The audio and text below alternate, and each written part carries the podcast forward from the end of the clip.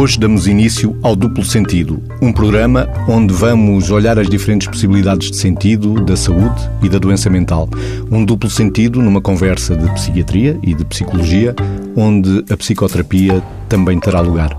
Vamos começar com um paciente fictício, adaptado do livro de estudo de casos clínicos, do Manual de Diagnósticos e Estatística das Perturbações Mentais, o DSM, da editora Climepsi.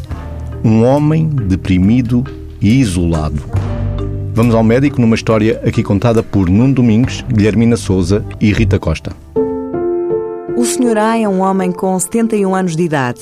Foi referenciado para uma consulta de psiquiatria pelo médico de família para uma avaliação de sintomas depressivos. Não respondeu a várias tentativas de tratamento com mais de um antidepressivo. A mulher do doente referiu que o Sr. A tinha começado a mudar aos 68 anos de idade, um ano após a reforma. O meu marido deixou de jogar golfe, deixou de jogar às cartas. Eram duas atividades que ele gostava de fazer há décadas. Já não acho divertido? Está sempre a recusar ir a qualquer lado, a estar com os amigos.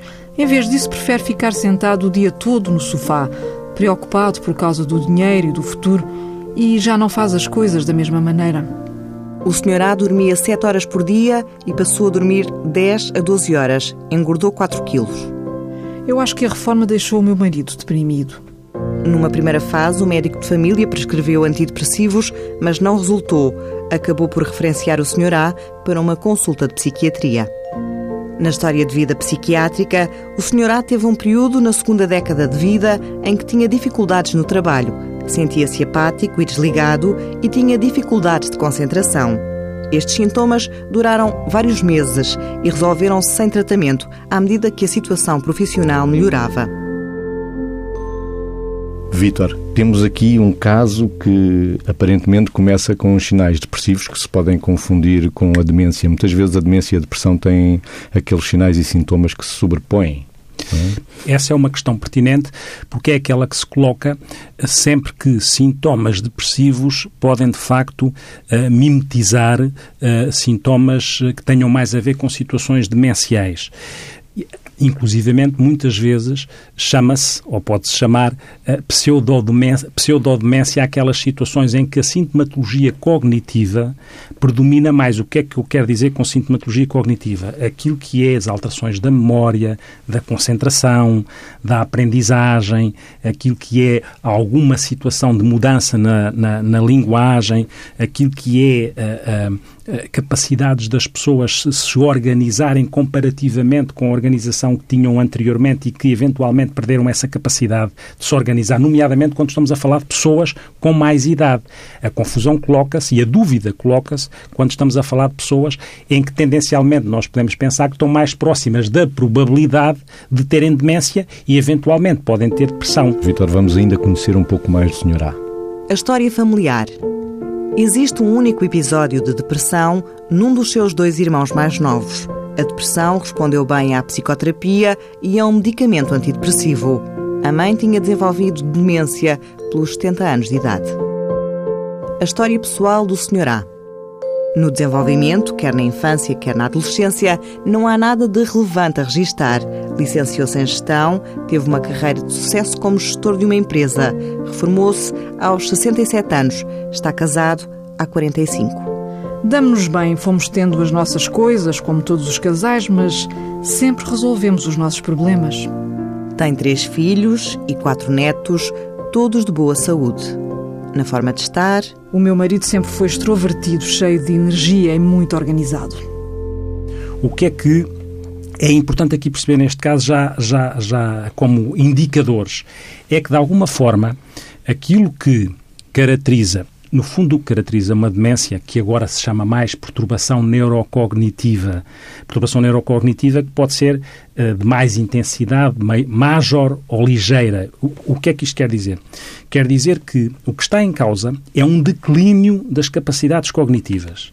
O que é que são as capacidades cognitivas? São o que eu dizia antes a memória, a atenção, os vários tipos de atenção, a capacidade de manter a atenção no tempo, a atenção sustentada, a capacidade de dividir a atenção por vários estímulos, estar a fazer uma tarefa e, se for interrompido, continuar a ter a capacidade de estar naquela tarefa, aquilo que são alterações da linguagem, o que também é aquilo que nós chamamos as funções executivas, que é saber planear situações, que é saber executar essas situações e ter esta capacidade de as planear e outras alterações, capacidades visoespaciais, que é a capacidade de se organizar uh, no espaço e na sua, na, sua, na sua relação consigo próprio e com o mundo, e aquilo que também se chama a cognição social, que é a pessoa ser adequada socialmente ou não. Isto são as funções que podem estar comprometidas numa demência, mas que também podem estar comprometidas, algumas delas, naquilo que é uma depressão. Aqui o que nós reparamos é que temos um homem que se reformou. Há uma mudança grande na vida. Isso. E um fator de preditor certo. de demência, o, o mais forte uhum. que temos é a idade, uhum. não é? Certo, é. sem dúvida. Esse é fator é, é de risco. Marcador, exatamente. É fator de risco. O, o maior, marcador, portanto, é o primeiro marcador. Sem dúvida. É a idade, é inevitável. Sem dúvida. E temos aqui realmente uma mudança de vida, uma readaptação, uma reorganização que o próprio tem que ter com ele próprio, não é? E com os outros. E como também repara-se aqui da forma como ele se vê tanto emocionalmente, e aí vamos às funções que o Vitor uhum, estava a falar, uhum. sociais e das emoções, como é que lê as emoções nos outros e nele uhum. próprio, não é? Parece que há aqui um comprometimento, Vitor. Ah, e há uma particularidade, que é que pode ajudar a ir distinguindo o que é que é mais do lado da depressão, o que é que é mais do lado da demência, sendo que podem existir os dois diagnósticos concomitantes, que uma pessoa pode sentir que está a perder capacidades e deprimir. O que acontece? E já havia aqui, mas... Vitor, já havia aqui dificuldades no trabalho, sentia-se apático e desligado numa certa fase da vida profissional, o que não quer dizer também que seja logo preditor de demência, não é? E a falta de concentração. Certo, sem dúvida, sem dúvida, até porque isto tem que ser enquadrado, quer no nível uh, uh, uh, escolar da pessoa que está a ser avaliada, quer no nível cultural, ou seja, a comparação é feita e isso que diz é importante, que é quando há um declínio destas capacidades, elas têm que ser feitas, esta, esta avaliação tem que ser feita comparando com a linha de base anterior, ou seja, o desempenho mudou em relação ao desempenho anterior e quem está ao lado, porque às vezes o próprio pode não sinalizar, detecta que esse desempenho mudou, este desempenho destes domínios cognitivos que há bocado elencamos, da atenção, da linguagem, da, das da funções memória. da memória, esse desempenho mudou em relação à linha de base, este é um sinal. E mudou como? E aqui há, neste caso, há este, esta situação de mudar lentamente. Este, este início gradual, este caminhar progressivo e a não resposta que nós vemos nesta descrição aos antidepressivos começa a sensibilizar-nos para estarmos atentos a um diagnóstico mais do lado das situações de demência, porque a evolução insidiosa, o caminhar gradual, a não resposta a antidepressivos, desde que seja pelo tempo suficiente e a mais do que um antidepressivo, porque muitas vezes é preciso perceber no tipo de depressão, na parte neurobiológica da depressão, na parte neuroquímica da depressão, se se, se, se responde a um tipo antidepressivo com determinadas características ou outro com características diferentes e pelo tempo suficiente. Aqui, para além do começo subtil, distingue muitas vezes o que é que é uma perturbação neurocognitiva ou major ou demência na linguagem habitual ou menor tem a ver com o grau de importância em que estão comprometidas estas funções. Qual é o grau de importância? E, outra, e outro fator importante... Para as atividades de vida diária da pessoa, mesmo, seja a trabalhar, seja em casa, seja no lazer, seja na vida tocou social. No ponto, tocou no ponto que são as atividades de vida diária, que são outro critério para perceber se aquilo é uma situação já com algum impacto ou se é uma situação menor, ligeira. O que define muitas vezes é a incapacidade ou capacidade que a pessoa tem de se gerir nas chamadas atividades de vida diária. Há alguém com uma perturbação neurocognitiva major, com uma demência instalada, é alguém que, para além daquela, daquela alteração de desempenho cognitivo, também tem uma, uma incapacidade, nas, nomeadamente nas atividades que nós chamamos as atividades de vida diária podem ser mais básicas, vestir, comer, ou mais instrumentais, contar o dinheiro, gerir a medicação.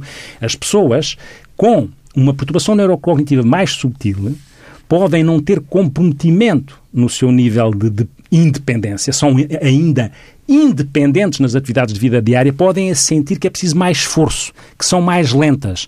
As pessoas que têm um quadro major são pessoas que já têm um compromisso, nomeadamente das atividades instrumentais complexas, contar dinheiro, ir às, uh, compras. ir às compras, gerir tudo isto, estas funções, cozinhar. cozinhar, estas tais funções de planeamento, estas tais funções mais executivas.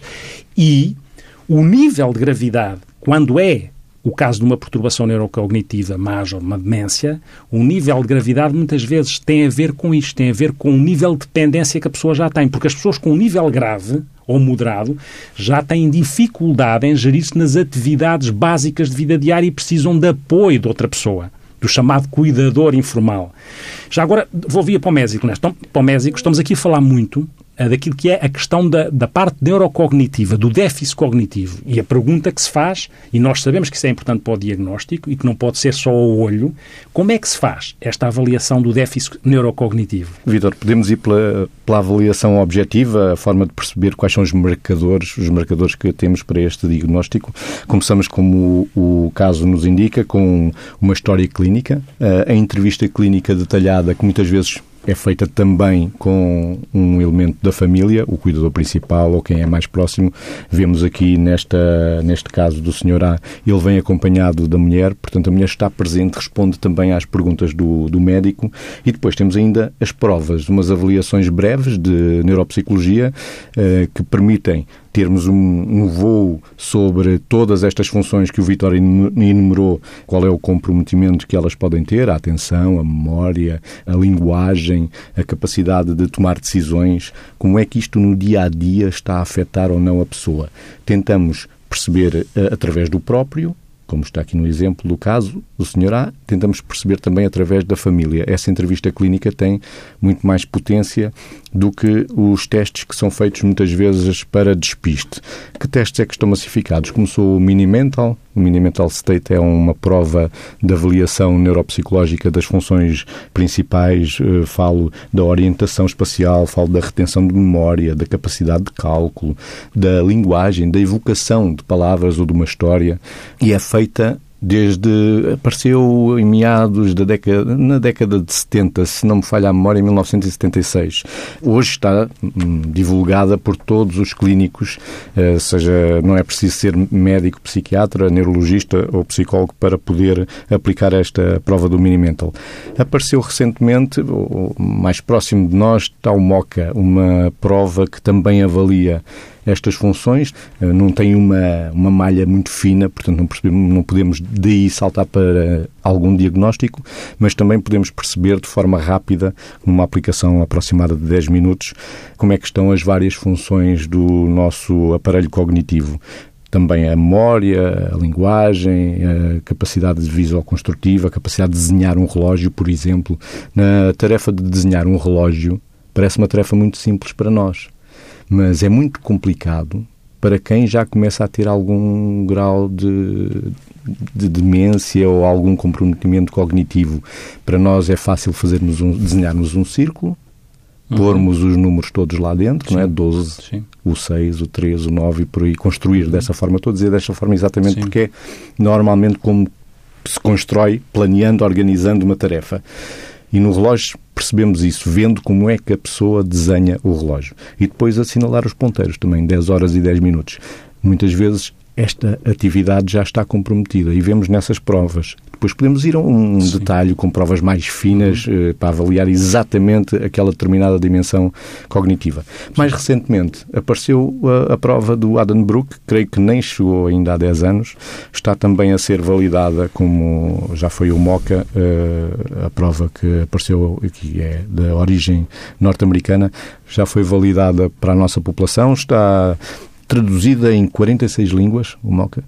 Foi validada para a nossa população pela equipa do professor Mário Simões, de Coimbra, eh, e a Adenbrook está agora, neste momento, também a ser trabalhada para ser aplicada também na nossa população. No fundo, ter, ter, ter presente que este, esta avaliação neuropsicológica com esta bateria de, de, de, testes é importante, mas qualquer avaliação, e na nossa área nós temos que ter esta humildade, sabemos isto, mesmo esta avaliação mais quantitativa, que é fundamental, para não ser a olho, como eu dizia, tem que estar integrada em todo o contexto daquela pessoa e na avaliação, como o médico dizia, da história clínica, no ouvir os outros, nomeadamente esta mulher, porque estes sinais que as pessoas identificam como mudança daquilo que era antes para aquilo que é agora, em termos de desempenho cognitivo, em termos de autonomia e até em termos de outros sintomas, porque não nos podemos esquecer, não é aqui, ainda não nos apareceu nada disto aqui, mas as demências, as perturbações neurocognitivas podem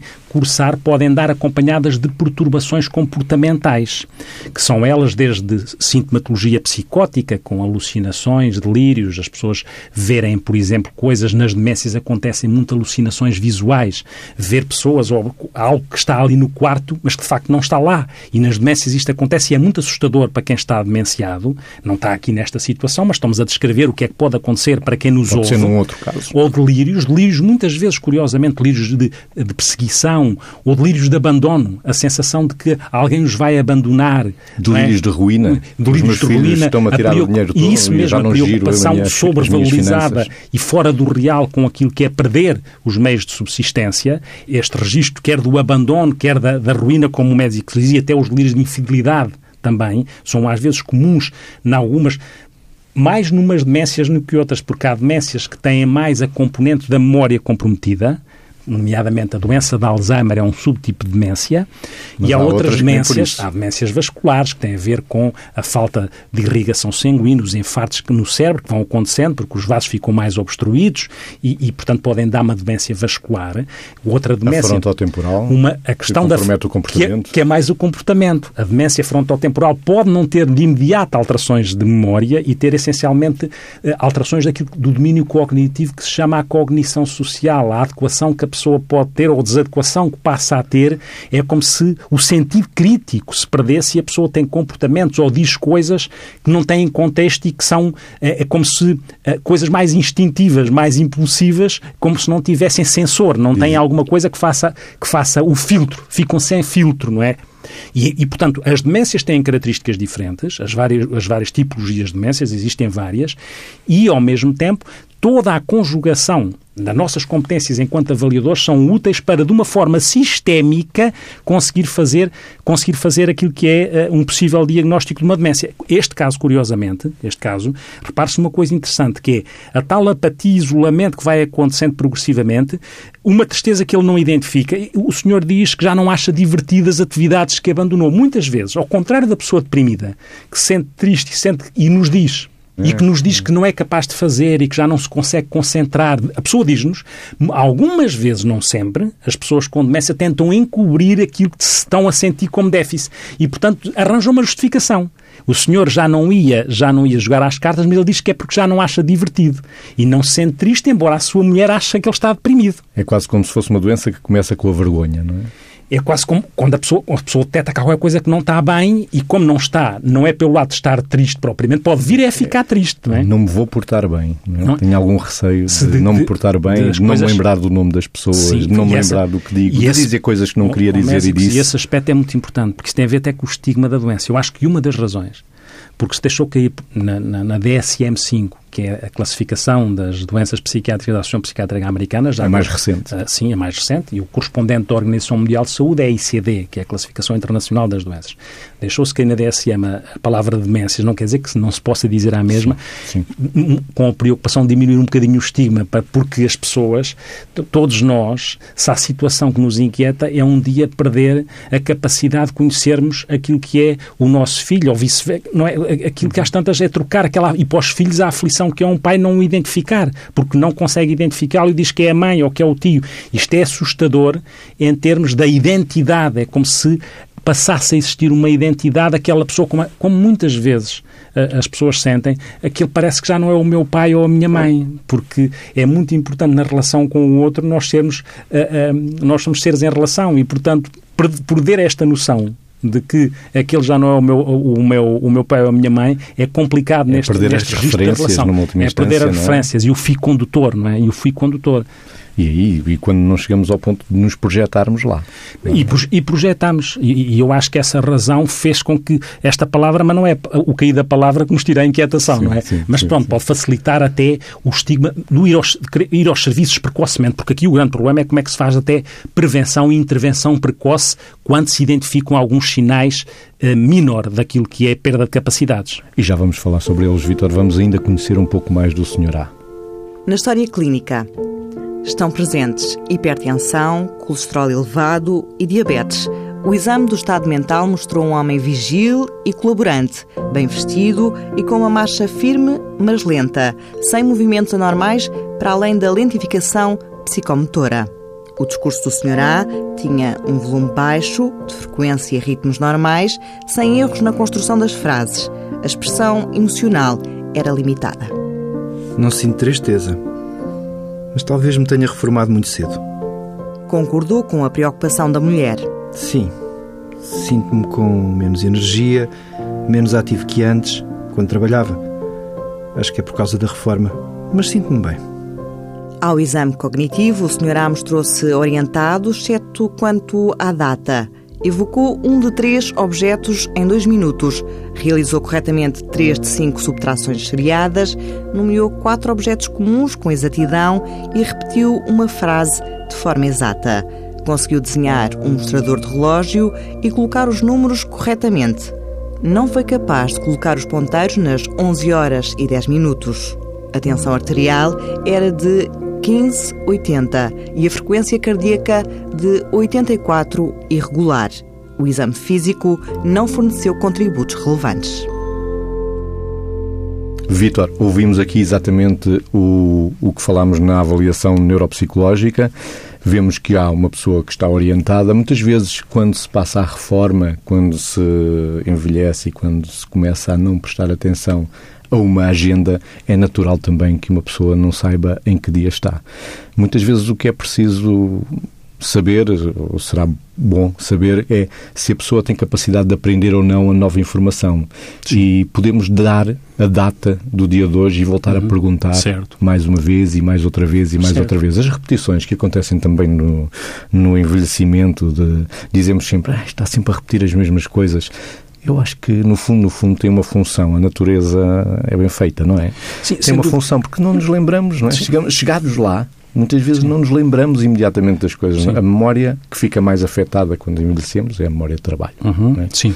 E essa é que também é responsável pela data do dia, do dia em que dia estamos. É? Quantos de nós também não se lembra do que dia, em que dia estamos quando vamos de férias?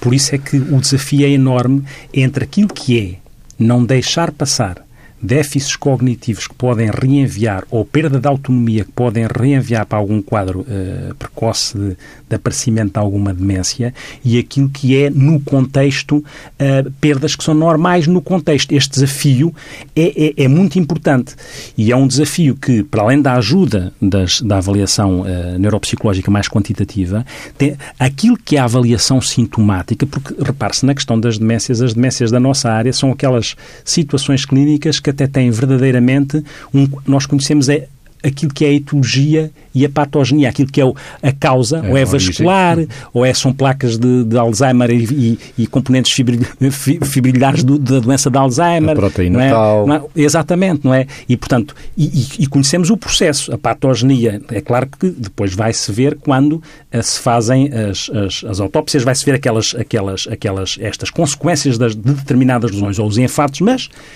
as técnicas também de imagem, as ressonâncias, TAC, a tomografia por emissão de positrões, estas técnicas também servem para identificar onde é que estão as lesões e ajudar ao, diagnóstico, não é? Porque se se encontram lesões de atrofia frontal e, de, e eh, no, a tal desinibição que falávamos Exatamente, há pouco mais depois é? num, num, num ataque encontra-se uma aqui atrofia aqui atrás da testa, começa a haver aqui alguma articulação que pode apontar para um diagnóstico. Sendo que depois é, é e depois o caráter, outra coisa é o caráter específico e consistente dessas perdas. É um caráter, a consistência e o caráter fixo dessas perdas. Não são coisas que são transitórias, até em momentos em que a pessoa pode estar mais estressada e que pode eh, estar mais cansada e a concentração estar diminuída.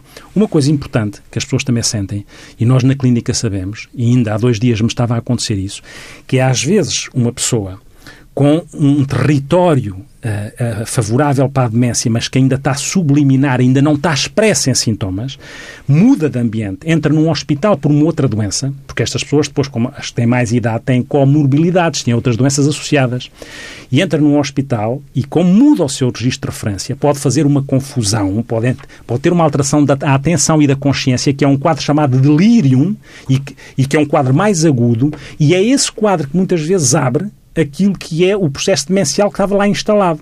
E as pessoas dizem, mas ele agora veio para casa e está completamente diferente. Ele agora está desorientado e ele não estava assim. Ele agora há um conjunto de consequências que podem ser que estavam camufladas e que, e que a mudança de referência num quadro de delírio abriu, mas elas já lá estavam. Estavam lá subliminares. E isto acontece com alguma frequência e que é importante e reenvia para, também para o cuidado que se deve ter na abordagem destas situações quando se muda, quando se muda o esquema de referência, quando se muda a zona de, de conhecimento. É? Se no princípio falamos que a idade é um marcador inevitável e o principal para se uhum. chegar à demência, também há, uh, na dificuldade ou não de termos o diagnóstico mais aferido, é a irreversibilidade dos sintomas e dos sinais, não é? Portanto, a é capacidade claro. de não aprender nova informação Sim, isso, isso. E, essas avaliações deverão ser, e esse olhar deverá Sim. estar atento mesmo das famílias, não é só dos técnicos de saúde.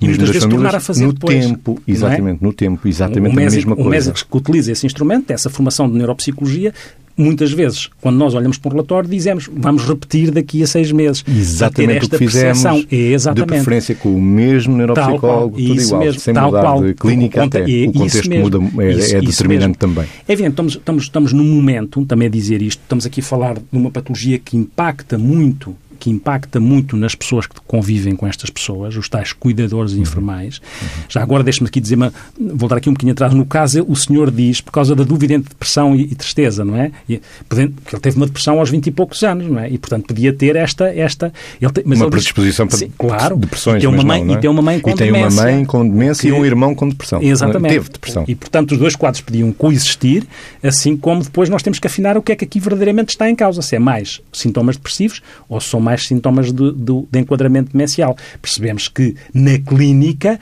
e no relógio que ele não consegue, esse o teste do relógio, mais ele não. Ele tem alterações de memória de facto, de concentração, de cálculo, tem, e depois tem alterações ali das funções executivas e espaço-visuais, o, o pôr o relógio, pôr os ponteiros no sítio certo. Uhum. E ele não consegue fazer isso. É? E, portanto, não respondendo aos antidepressivos lá em cima, sendo isto um quadro insidioso e persistente, nós ficamos mais a apontar para ali. E ele diz: Eu não sinto tristeza diz ele. Uhum. Portanto, ele não. Ele, uma pessoa deprimida tendencialmente diz que está triste, não é? Ele diz, é evidente, temos de ter, uh, estas coisas não são uh, uh, preto e branco, não é? Nunca são, nunca são preto e branco. E pode haver, e podem existir demências múltiplas. A pessoa, ele tem, este senhor tem hipertensão, colesterol elevado e diabetes, fatores de risco para demência vascular. Se nós víssemos infartos no seu cérebro ou se tivesse algum AVC antes, um acidente vascular cerebral provavelmente até podia ter sintomatologia compatível com doença de Alzheimer e sintomatologia compatível com demência vascular. Não, não, não, não, isto é mais, é mais, é mais não específico. É fechado, é? Isto é mais específico. Mas eu ia dizer que estamos num momento em que e, o, e o, o, o, Jornal de Notícias traz isso, não é? Refere os números, fa, faz que de, 60, de 160 a 185 mil pessoas com demência em, em, em, Portugal, dos vários tipos de demência, sendo que a doença, a demência, a doença de Alzheimer é aquela que é mais frequente, 50 a 75%. E uma média em Portugal um bocadinho maior que a média da União Europeia no que diz respeito às demências. Uh, o que também é curioso. E eh, eh, em 19 de junho deste ano, sai uma portaria, sai uma portaria não, é um despacho, para ser, para ser, para, para ser rigoroso, é um despacho, que é um despacho 5.988, que é o despacho que vai criar aquilo que vai uh, plasmar nesse despacho aquilo que é a estratégia da saúde para a área das demências, onde cria a coordenação nacional do plano de, do plano de saúde para a área das demências e que, no espaço de um ano, desde junho deste ano, dá, dá nesse espaço um ano para serem criados os planos regionais de saúde para as demências. E onde fala de tudo o que faz sentido baseado na evidência científica atual, na abordagem às demências, não é? Que é como é que se há centros de referência para casos mais complexos, a articulação entre os centros de saúde e os serviços de neurologia ou de psiquiatria dos hospitais, como é que isto em rede, que é como deve funcionar, de uma forma articulada, deve existir para dar resposta aos casos de demência que também diz, que também diz a capa a, a do capa do, de dos demências vão duplicar a cada cinco anos. E nós temos de estar preparados, porque é um problema de saúde pública. E, portanto, temos de estar preparados para fazer diagnósticos integrados. O que é que é isto de um diagnóstico integrado? É não só o tipo e a etiologia da demência, qual é o tipo de demência, se é de, de vascular, se é de Alzheimer, se é de outra, outra, outro tipo, qual é, e depois estadiar qual é o grau de funcionalidade daquela pessoa, qual é o grau, as capacidades, a dependência. Porquê? Porque é o que interessa nós... numa avaliação certo. também neurocognitiva que falávamos tal, há pouco. Interessa perceber o que está uhum. uh, alterado, mas também o que ficou preservado. As Sim. estratégias de compensação para se elaborarem programas de reabilitação ou de recuperação ou de manutenção de, das atividades que, que a pessoa tá. consegue. Esse é um ponto. A, é isso a autonomia, né? perpetuar a autonomia o mais possível certo. no vestir, no certo. comer, no uhum. tomar bem, no cuidar uhum. de si, no sair de casa, no estar com as pessoas um, e depois aproveitar também um nível prévio de funcionamento no que diz respeito a, à personalidade. Sabemos que personalidades mais, com traços mais obsessivos, ou seja, que têm rituais, a demência pode estar uh, ou escondida ou uh, salvaguardada, defendida, porque esses rituais são automatismos que nós vamos ganhando ao longo da vida e que nos protegem e mantêm em Sim. termos de autonomia. É? E, e, o Mésico tocou no ponto. Quando nós imaginamos uma intervenção terapêutica, se o diagnóstico deve ser integrado nestas várias, nestas várias variáveis, também a intervenção terapêutica, como o Mésico acabou de referir, deve ser integrada, porque existem sintomas que são sintomas cognitivos e que há medicamentos antidemenciais para Travam, pelo menos, não é? Sim, para interferir no processo que tem a ver com o bloqueio de uma, de uma enzima, e que há, e há depois sintomas psicopatológicos e comportamentais, se a pessoa tem delírios ou não, se a pessoa tem apatia ou se tem agitação, porque acontece nos quadros demenciais ou pode acontecer, e aí há medicação específica para tentar atuar. E nós costumamos dizer muitas vezes, pós-psis, muitas vezes sobram as alterações comportamentais e as alterações psicóticas, e às vezes as, as alterações cognitivas uh, podem, podem ser abordadas pela neurologia. Interessa é que isto seja integrado Interessa é que as pessoas tenham aquilo que se chama, e que está previsto naquele espaço, um plano individual de cuidados, onde estas áreas são contempladas. E, trabalham em conjunto. E especificamente aquilo que acabou de referir também trabalham em conjunto, psiquiatria, neurologia, psicologia, terapia ocupacional, o que for, não é? E é aquilo que o médico se referiu, que é como é que nós mantemos o mais possível a funcionalidade da pessoa. Que estratégias é que nós podemos utilizar para manter a funcionalidade da pessoa? Diga-me o médico, não é? O que é que na sua prática, que estratégias é que são as, as, aquelas, desde a estimulação cognitiva a outras? Desde a estimulação cognitiva, temos as máquinas, os tablets, ao, ao contrário do que se possa parecer, a experiência que tenho tido com pessoas mais velhas, uh, e falo mesmo de 80 anos, que provavelmente nunca tinham trabalhado com computadores, aderem muito muito bem aos tablets, portanto, à, à estimulação cognitiva através do computador sem intermediários rato. E há muitas atividades não infantis, este, este sublinhar também é importante para conseguirmos mobilizar a pessoa e que, que, se mantenha motivada para fazer exercícios cognitivos, levar o cérebro ao ginásio uhum. também, não é? E isto acontece como acontece quando vamos ao ginásio trabalhar o corpo. Nós somos capazes provavelmente fazer passadeira vezes sem conta ao longo do mês e não achamos repetitivo, achamos que é normal. O cérebro achamos que é uma seca porque estamos a fazer aquele exercício não sei quantas vezes, mas é necessário aquele exercício ser feito também não sei quantas vezes para preservar exatamente as redes neurológicas que são afetadas ou ativadas ou estimuladas por esse exercício. É também deixar, provavelmente, tentar deixar que a pessoa decida o que vestir, o que uhum. quer comer, participar nas tarefas de casa o mais possível, desde que não haja perigo, por exemplo, em situações de uma, de uma doença de Alzheimer já diagnosticada, ou seja, num, num período mais avançado, não deixar a pessoa cozinhar sozinha, mas há tarefas que pode Sim. também onde pode não. participar enquanto já... se cozinha, não é? Sim. E quando o médico diz não fazer sozinha, não, não é? fazer sozinha Sim. e uma boa conversa de vizinhos também, também. E o não fazer sozinho reenvia para a importância de uma vez por todas se poder criar o estatuto do cuidador informal, ou seja, no primeiro semestre deste ano, já desde 2016, 14 mil assinaturas fazem uma petição cria uma petição para, para o cuidador informal, que em março 10 à Comissão de Trabalho e Segurança Social para ter 60 dias para se analisarem os, os, os, diplomas, os possíveis diplomas dos vários partidos para criar o Estatuto de Cuidador Informal. Mas continuamos a aguardar. E o Estatuto de Cuidador Informal é fundamental porque se é verdade que podem existir 160, pessoas, 160 mil pessoas com demência, há outras doenças crónicas e haverá para aí, eh, no fundo, 800 mil cuidadores informais em Portugal. E, e, e, como é que eles são, como é que eles são beneficiados, como é que eles podem ser eh, protegidos? Será que podem ter trabalho que lhes permite faltar e não serem prejudicados por isso? Será que podem ter subsídios de apoio para responderem quanto cuidadores informais? Como é, que, como é que isto é feito? Como é, que se, como é que se garante condições para que exista um cuidador informal que tenha capacidade e disponibilidade e seja capacitado para estar, porque não vale a pena dizer que os cuidados os cuidados devem ser cada vez mais de proximidade, que devem ser cada, cada vez mais com as pessoas em casa. Isto é muito bom de dizer, e evitar a institucionalização. Nós sabemos, por exemplo, que os sintomas psicóticos na demência facilitam a institucionalização porque são muito mais bizarros para as pessoas e aflitivos. Sintomas Mas psicóticos? Vitor. São os tais delírios de funcionar fora da realidade, a agitação, as alucinações.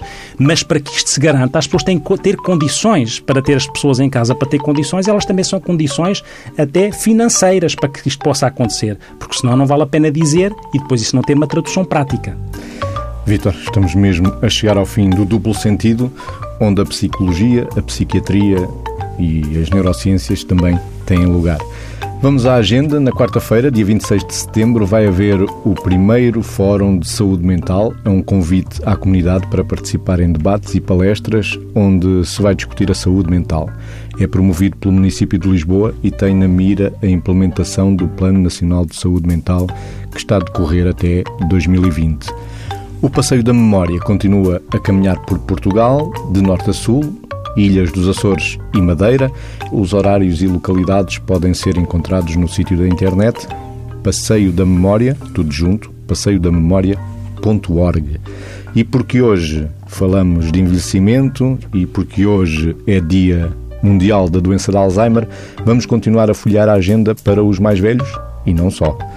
O Café Memória é um ponto de encontro para pessoas com problemas de memória ou demências, também para familiares e cuidadores partilharem experiências. É um lugar onde pode encontrar apoio emocional, informação atualizada, com apoio de profissionais de saúde ou de ação social num ambiente informal, descontraído. Os horários e os lugares de encontro para um café com histórias podem ser pesquisados na internet em cafememoria.pt café memória, tudo junto, ponto pt. O duplo sentido contou com a participação de Nuno Domingues, Guilhermina Souza e Rita Costa, na narrativa do caso do senhor deprimido e isolado, e com a escuta atenta do sonoplasta João Félix Pereira. Antes, mesmo antes de deixar a música correr, Vítor, tem aí um eco para a troca para um poema? Tem um eco existencial, como podemos chamar, que é uh, que a linha com que eu dizia antes, é que nenhum final digno uh, pode ser realizado com meios indignos e por isso temos que perceber que meios é que damos para que os finais sejam dignos.